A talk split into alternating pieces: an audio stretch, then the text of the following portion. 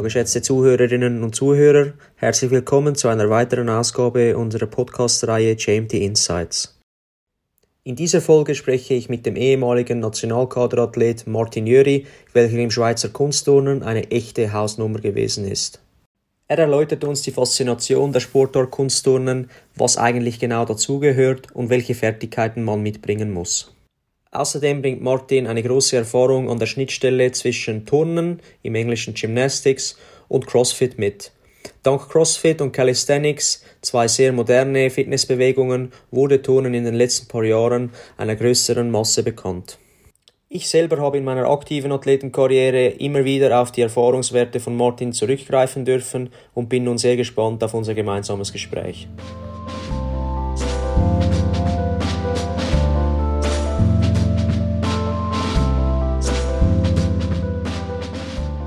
Ja, Martin, es freut mich außerordentlich, dass du mit dabei bist. Danke auch für die Gelegenheit.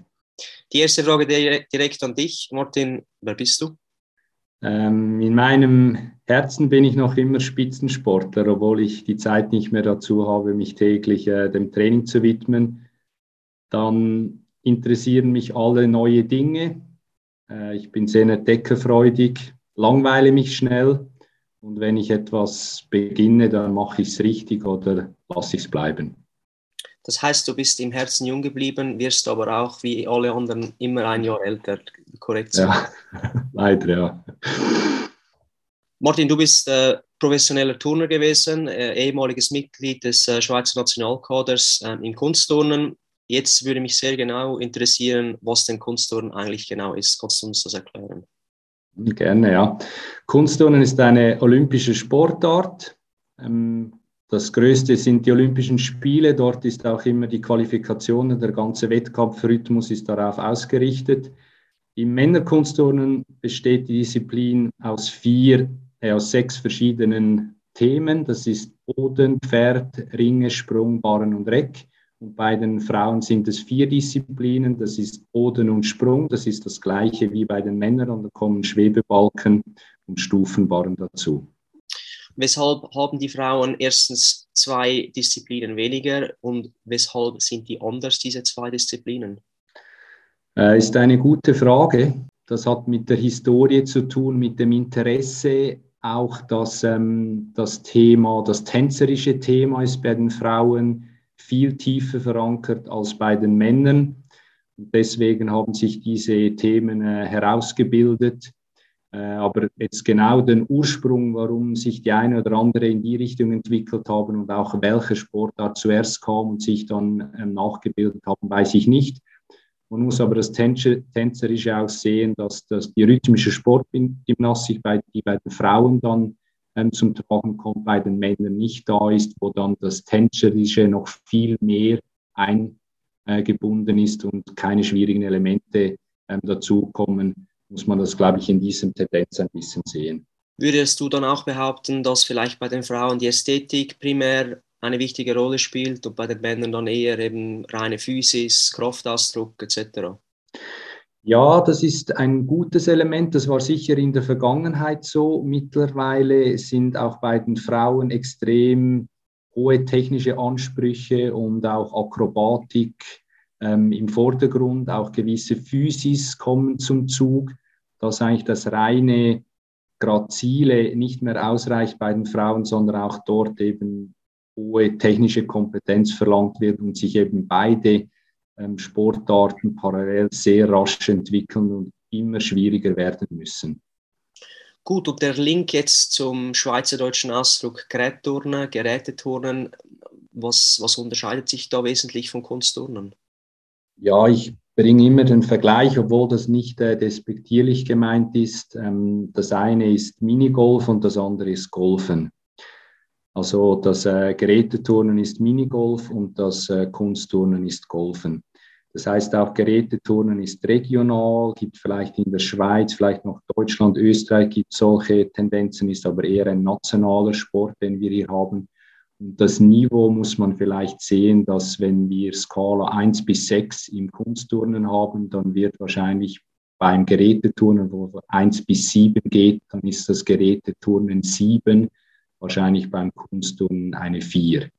Also es ist deutlich tiefer, mehr ähm, Mannschaft, mehr Synchronturnen für eine breitere Basis ausgelegt und das Kunstturnen ist extrem selektiv und entwickelt sich Jahr für Jahr massiv an, an technischen Herausforderungen weiter oder Anforderungen weiter als beim Geräteturnen. Eher die Ästhetik ähm, und das Schön und das äh, auch Schauklering ist ein Element, wo man Kunstturnen nicht drin hat, im Vordergrund steht, wo es ähm, wo ein bisschen andere Akzente gesetzt werden. Das heißt, die Schwierigkeitsanforderung beim Kunstturnen ist höher. Du hast erwähnt, es sei internationaler. Nichtsdestotrotz, wie bekommt ist Kunstturnen in der Schweiz? Jetzt im Vergleich zum Geräteturnen viel weniger. Es äh, hat auch hohe Anforderungen ans Equipment. Man muss eine spezielle Halle haben. Man muss teilweise so eine Schnitzelgrube haben, wo man trainieren kann, wo man einfache Elemente äh, beziehungsweise dann die schwierigen Elemente in diese geschützte Umgebung ähm, turnen kann. Und deswegen ist Kunstturnen rein von den Personen, die dort turnen, nicht so bekannt, beziehungsweise es turnen nicht so viele Turnerinnen und Turner im Kunstturnen. Hingegen, wenn man dann schaut bei den Olympischen Spielen, Beiträgen beim, ähm, beim Fernsehen, merkt man, dass trotzdem ein großes Interesse da ist weil die Schweiz hat eine hohe, eine lange Tradition im Kunstturnen, war schon früher, ähm, waren sehr viele Kunstturner ähm, international erfolgreich. Vielleicht können Leute noch, Sepp Zellweger war eine Größe, waren auch ähm, Sepp Stalder, äh, die haben auch eigene Elemente erfunden, die nach ihren Namen benannt sind. Dann natürlich Dunquali, äh, als Olympiasieger, ähm, Daniele Ciubellini, das waren so die Zeit, wo ich noch geturnt habe, meine Vorbilder und dann in jüngster Vergangenheit natürlich auch von den Frauen, Arela Käslin, Julia Steingruber und dann auch ähm, Bretscher und Co., die immer wieder international erfolgreich waren und so dann der Bekanntheitsgrad der Sportart wieder ein bisschen ans Tageslicht gepusht hat. Was natürlich ist, es ist eine Sportart, die man nicht nachfühlen kann sehr kompliziert ist, äh, komplexe Notengebung. Das ist äh, im Vergleich dann zu vielleicht Fußball, wo jeder das Gefühl kennt, wenn er mal ein Tor schießt, es hat, hat es eben dort ein bisschen Schwierigkeiten, ganz nach vorne zu kommen. Du hast die spezielle Umgebung erwähnt. Ähm, wir freuen uns dann äh, über eine sehr gute Einführung äh, Ende März von dir direkt in der, der Kunsthochschule. Mhm im äh, luzernerischen Maltes und wir freuen uns auch, dass die Gemeinschaft dann auch ein bisschen von einem ehemaligen Profi ähm, von dieser Expertise profitieren kann. Ähm, jetzt konkret auf die Kunstturnathleten bezogen. Du hast diese Erfahrung. Wie sieht da ein ähm, konkreter Saisonablauf aus? Wie sieht die Planung aus? Wie sieht die Vorbereitung aus, etc.? Aus meiner Erfahrung, das ist natürlich Juniorenbereich, äh, ist es so, dass im Sommer die Phase beginnt, wo man neue Elemente trainieren kann und erlernen darf. Meistens ist es nach den Sommerferien gibt es nochmal ein, ein Aufbau der Basis. Das bedeutet, man muss praktisch jeden Tag trainieren, weil man sehr schnell dann die, das Top-Niveau verliert. Und dann beginnt bis Herbst, äh, werden dann einzelne Elemente, Elemente, Kombinationen geturnt. Und im Winter gibt es dann noch so Einzeltests, Einzelelemente-Tests, auch Kraft- und Beweglichkeitstests, die dann kommen. Und dann Januar, Februar, März verbindet man diese Elemente zu Elementekombinationen, halben Übungen und dann beginnt die Wettkampfsaison März bis dann Ende Juni. Dann gibt es eine Phase eben, wo man wieder teilweise Tests macht und dann beginnt ein neuer, ein neuer Zyklus. Bei den Profis zieht sich dann die Wettkampfsaison je nach äh, Olympia- oder Weltmeisterschaftsjahr dann ein bisschen in andere Zyklen rein und orientiert sich dann entsprechend vor diesen Großanlässen, die dann eben über das ganze Jahr verteilt sind. Und dann muss man hier ein bisschen eine höhere Professionalität haben, ähm, anstelle diese im Juniorenbereich, wo es eher dann auch um den Aufbau von neuen Elementen geht, weil jedes Jahr war es entscheidend, wieder eben einen großen Fortschritt in, äh, in der Technik zu machen. Ich habe jetzt das kurz ausgerechnet. Das heißt ja letzten Endes, äh, dass die Saison sehr lange ist für die Profis. Du hast der März als Beginn äh, bestimmt. Das würde ja bis Ende August gehen. Und das ist ja mehr als ein halbes Jahr. Also da kommt dann wahrscheinlich die Komponente ähm, Ausdauerfähigkeit, äh, ähm, Stehvermögen, die spielt sicher rein. Was für sonstige Leistungsfaktoren sind im Kunstturnen von Bedeutung? Entscheidend beim Kunstturnen ist Beginn äh, meiner Karriere sicher das Talent, Bewegungsfähigkeit, Rhythmusgefühl, Lernfähigkeit, Mut, äh, damit man überhaupt in diese Sportart reinkommt und dort den Erfolg feiern kann, äh, wenn man so viel trainiert. Weil das, der Trainingsumfang ist von Beginn weg relativ hoch. Das bedeutet äh, Start, normalerweise vielleicht zwischen vier und sechs Jahren, ähm, sind, dann, sind wir dann bei ein bis zwei Training an, an drei Stunden, also sechs Stunden pro Woche. Geht dann relativ rasch mit acht bis zehn Jahren ist man dann schon bei einem Trainingsumfang von vier mal drei Stunden, vier mal vier Stunden. Und dann trainiert man dann relativ ab zehn dann schon sechsmal pro Woche vier Stunden, 24 Stunden. Und ähm, dort reicht dann das Talent alleine nicht mehr, sondern dann braucht es dann eben auch ähm, Eigeninitiative, dann braucht es dann Durchhaltevermögen, braucht es viel Mut, eben auch über die Grenzen ähm, auszugehen. Und das äh, wird dann das Entscheidende sein, wie wahrscheinlich bei jedem äh, Spitzensportler, dass man dort dann die nächsten Levels erreicht oder dann eben Alternativen sucht und dann vielleicht wechselt. Heißt aber auch äh, extremes Durchhaltevermögen seitens der Eltern das, und ein unglaubliches Commitment. Ähm, ich habe mir das kurz jetzt ausgerechnet. Das ist ja bereits im Alter von acht bis zehn Jahren teilweise 15 Stunden Training die Woche. Ob das jetzt reine Trainingszeit ist, sei mal dahingestellt. Mhm. Ich kann mich erinnern, als ich meine, äh, mein Sportgymnasium ähm, absolviert habe, dass die Synchronschwimmerinnen und die Kunstturner eigentlich absolut gesehen immer am meisten trainiert haben. Ist das wichtig, dass man das aufkumuliert oder ist das halt einfach notwendig, weil man sich aufwärmen muss, man muss alle Elemente einzeln anschauen? Was würdest du sagen?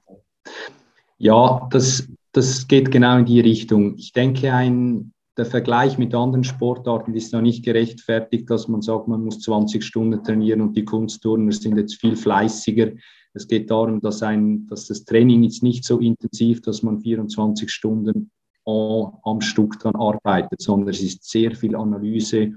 Wir haben sehr viel mit Video gearbeitet, es ist sehr viel Einturnen, Kräftigen, dann gibt es so, so Side-Events wie Trampolin, wo wir dann noch zusätzlich arbeiten, Ballett, die, wo wir gemacht haben. Es sind so viele Elemente, die eben ähm, angegangen werden müssen, dass es einfach rechtfertigt, dass man so viel trainiert.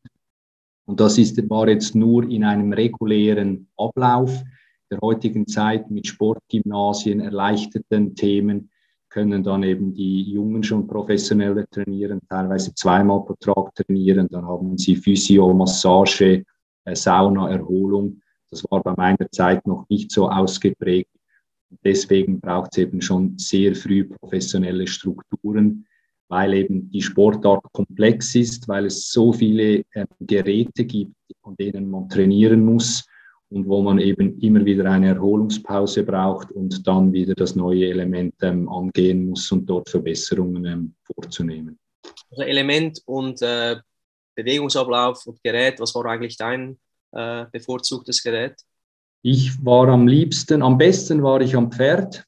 Äh, hat auch ein bisschen damit zu tun von Körperkonstitutionen wenn man groß ist, lange Arme hat, dann liegen Geräte wie im Pferdpauschen, Barren besser als vielleicht Ringe, wo ich überhaupt nicht gut war. Ähm, am liebsten habe ich aber Boden und Barren gemacht. Also am liebsten waren diese beiden ähm, Geräte, weil einfach dort ich auch schnell Fortschritte gemacht habe und weil es dort Elementekombinationen gibt, Herausforderungen gab, die so spannend war, dass, äh, dass ich das einfach unglaublich gern gemacht habe. Das ist auch ein guter Bogen zu deiner Persönlichkeit. Boden und Bohren ist bodenständig, so wie ich dich jetzt seit Jahren kenne. Das bist du ja auch in Persona. Da habe ich gleich äh, die Verbindung darin gesehen. Kraftfähigkeit hast du erwähnt. Du hast die koordinativen Elemente erwähnt, die Umstellungsfähigkeit und Rhythmisierungsfähigkeit, dann diese mentalen Komponente. Ähm, in welchen der, dieser Bereiche findest du, dass man am meisten mitbringen muss, um dann effektiv Top-Top-Level ähm, Kunstturnen zu können?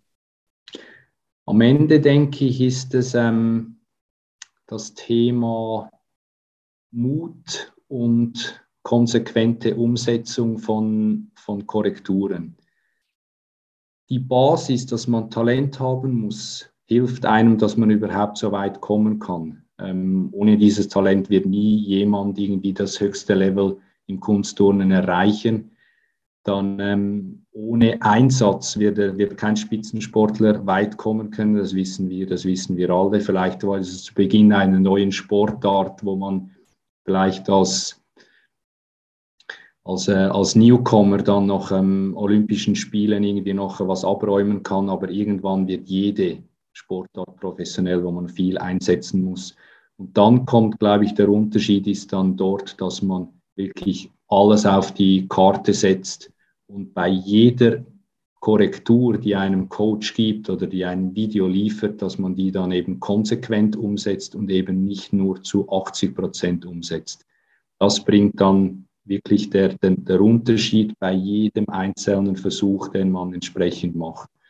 Und dann gehört natürlich dazu, dass man eben über längere Zeit verletzungsfrei trainieren kann. Das ist wahrscheinlich auch die Basis, die es eben braucht, damit man eben kontinuierlich Fortschritte machen kann, ein hohes Vertrauen in den Körper setzen kann, damit man sich eben immer an die neuen Elemente ähm, wagen kann.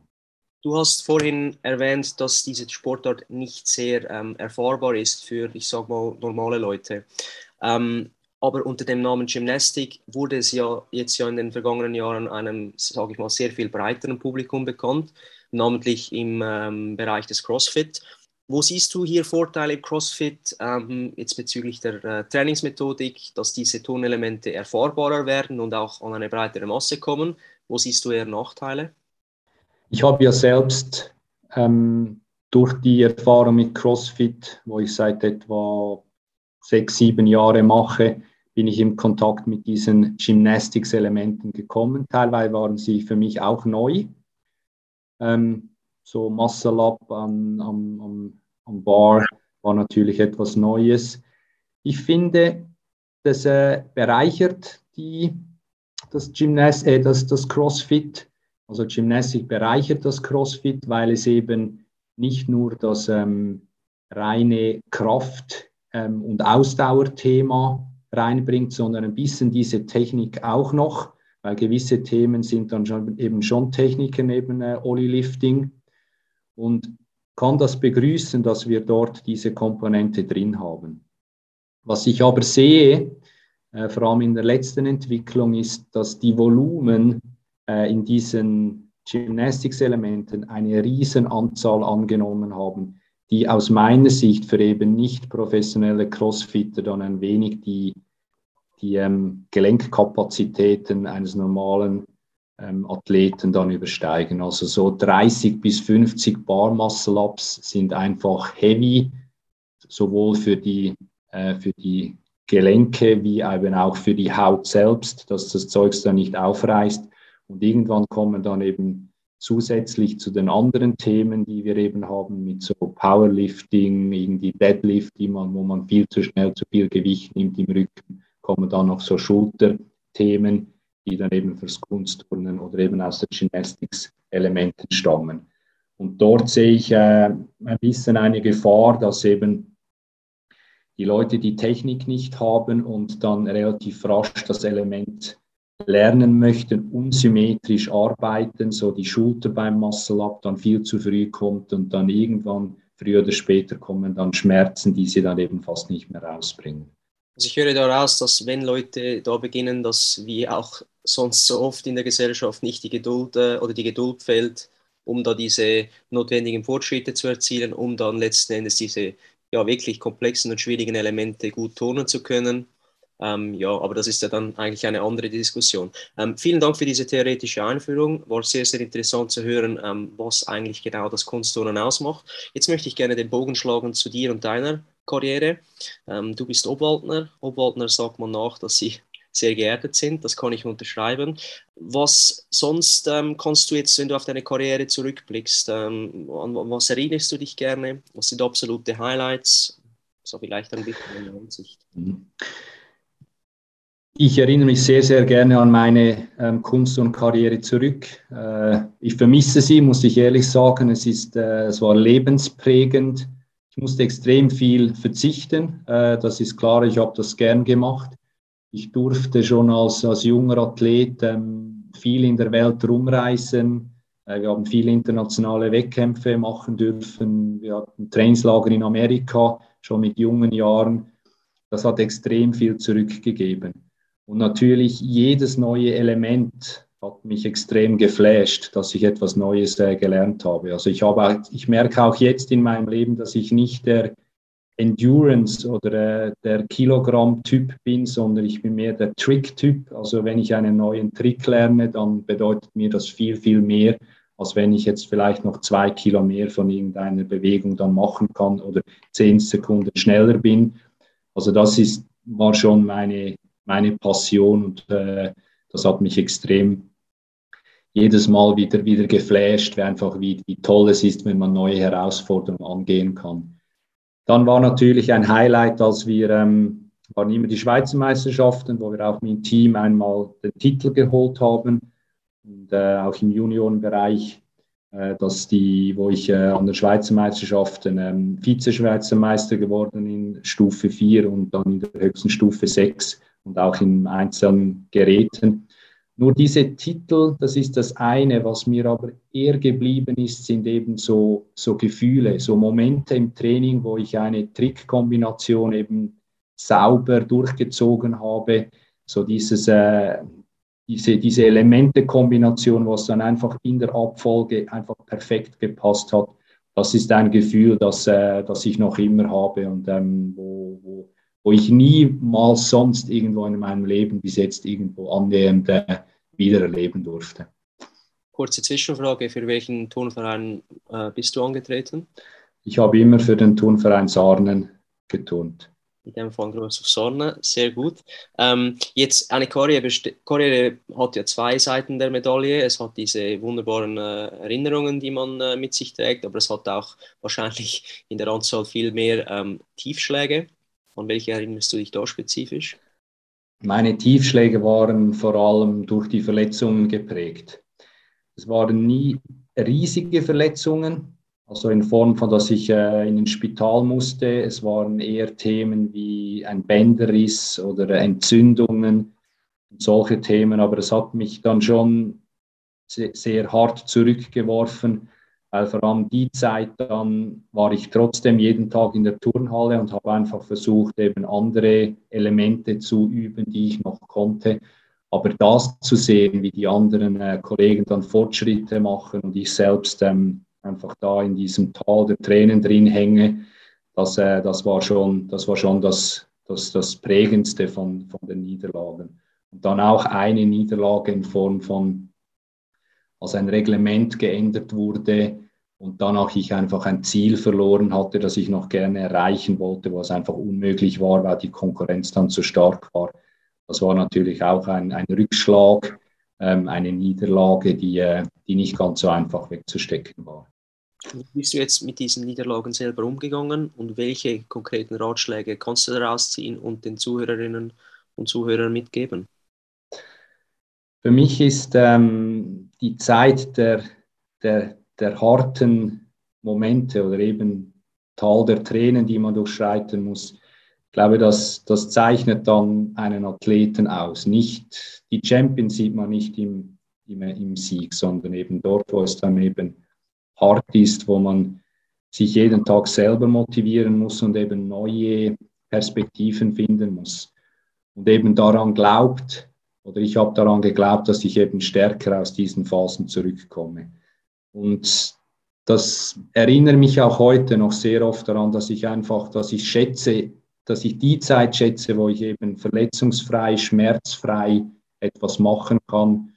Und äh, das würde ich einfach den allen Sportlern oder einfach äh, Athleten mitgeben, dass sie das, die Zeit schätzen, wo es ihnen gut geht, dass sie das einfach genießen und dass sie auch respektieren, dass es mal schlechter gehen kann und dass, der, dass die, eine Verletzung oder so Niederlagen eben auch zum normalen Leben dazugehören aber dass man einfach dieses schätzt in der Periode, wo es einfach sauber läuft.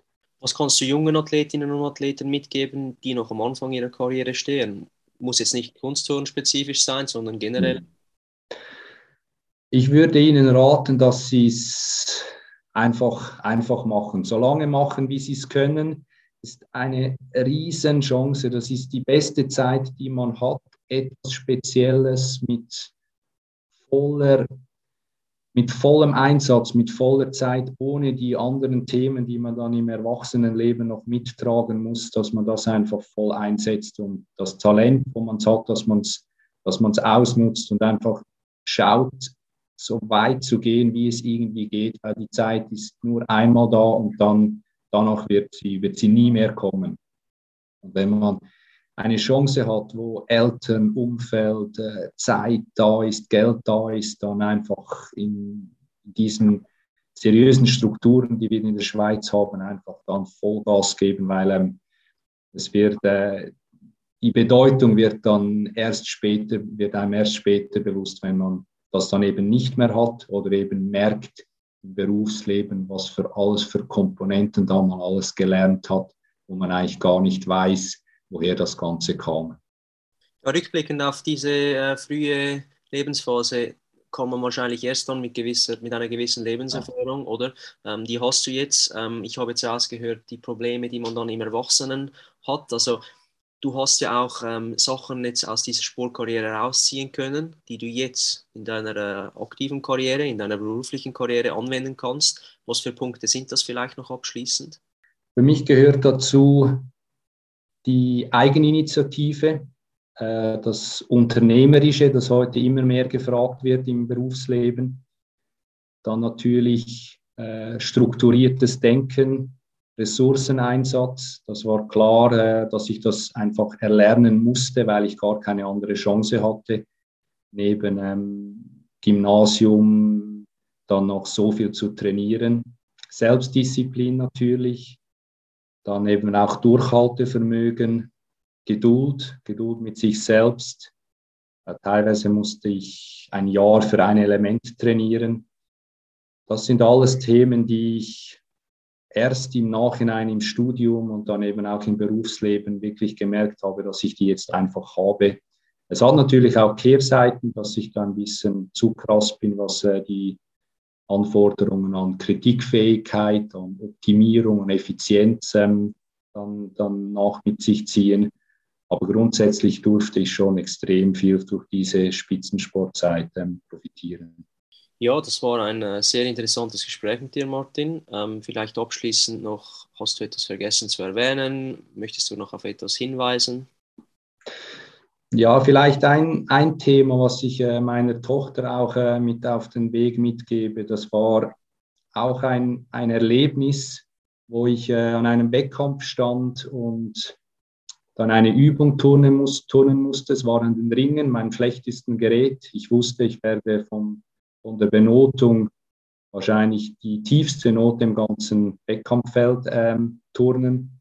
Ich musste, nachdem ich die Übung geturnt habe, ich habe sie besser geturnt als im Training. Muss ich dann mit mir selbst ausmachen und überlegen, bin ich jetzt zufrieden mit mir oder eben nicht. Und unabhängig von der Note, die im Vergleich zu den anderen eben viel tiefer war, musste ich mir dann eingestehen, dass das eben genau eine sehr gute Leistung war in diesem Moment. Und ähm, daran, an dieses Erlebnis erinnere ich mich sehr oft und sage auch meiner Tochter, dass sie eben ihre eigene Liga definieren soll und finden muss. Oder auf Neudeutsch eben auch, auch Be Your Own Hero. Voller Effort ist äh, voller Erfolg in dem Sinn, ja. Wo findet man dich? Du hast einen eigenen Gymnastics-Kanal auf Instagram, ist das recht? Ja, ich habe ein paar äh, Videos äh, gemacht, einfach zum auch Leute, die selbst ähm, selber trainieren möchten und dann vielleicht ein paar Ideen, Übungen er, erleichterte Bedingungselemente. Die, sind, äh, die findet man bei mir auf, auf Instagram-Kanal. Ähm, und dann mache ich noch ein Coaching ähm, und eben gibt Möglichkeiten, dass ich immer wieder Leute, die Interesse haben oder Fragen haben, dass ich äh, dass ich dort unterstütze. Das kann ich natürlich nur empfehlen. Ich kenne dich jetzt seit Jahren. Wir haben da auch schon äh, spezifisch etwas angeschaut zusammen. Unsere GMT-Gemeinschaft wirst du sicherlich äh, ein, im, im, Trainingstag äh, Anfangs März ähm, trainingsspezifisch zeigen, was die Tonelemente ähm, alles können, beziehungsweise was die Leute können, um diese Elemente dann äh, gut zu beherrschen, wie man das ins Training integrieren kann. Und für alle anderen, ähm, Ende März gibt es die Möglichkeit, mit dir zusammen eine Einführung in eine Kunstturnhalle zu äh, kriegen. Das werden wir dann alles verlinken. Ja, äh, an dieser Stelle, Martin, herzlichen Dank äh, für deinen Einsatz und äh, für das Gespräch. Es war sehr interessant. Danke dir, Jonas. Gute Zeit. Merci.